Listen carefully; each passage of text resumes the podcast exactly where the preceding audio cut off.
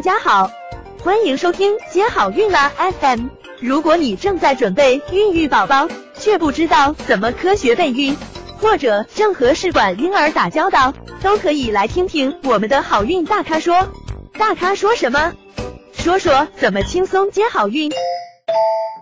如何筛查宫颈癌？那么我们开始筛查的年龄是多大呢？建议宫颈癌筛查应该在二十一岁开始。那如果是年龄小于二十一岁的女性，无论她有没有性生活，或者是她有什么高因素呢，嗯，都不需要筛查。那筛查的周期呢？嗯，如果是年龄二十一岁到二十九岁的女性，也就是三十岁以以下的女性呢，建议每三年进行一次的单独的细胞学检查。那么，如果是小于三岁的女性呢？因为她更容易感染 HPV，但是呢，她不应该用 HPV 的检测来筛查，她都需要与细胞学联合做筛查。那年龄三十岁到六十岁的女性呢？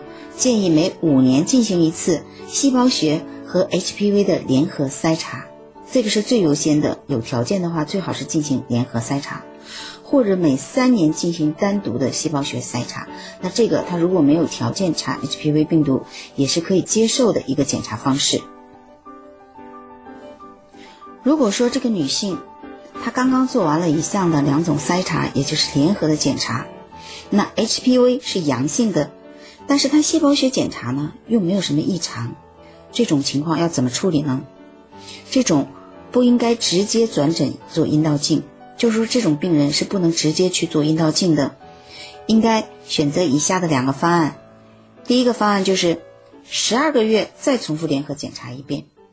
如果十二个月以后的，就是一年后的这个联合检查有任何一项阳性，比如说 HPV 阳性，或者是细胞学检查异常，这个时候就需要做阴道镜检查。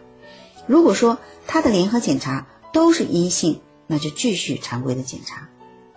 还有一个方案就是立刻做这个 HPV 基因分型检测。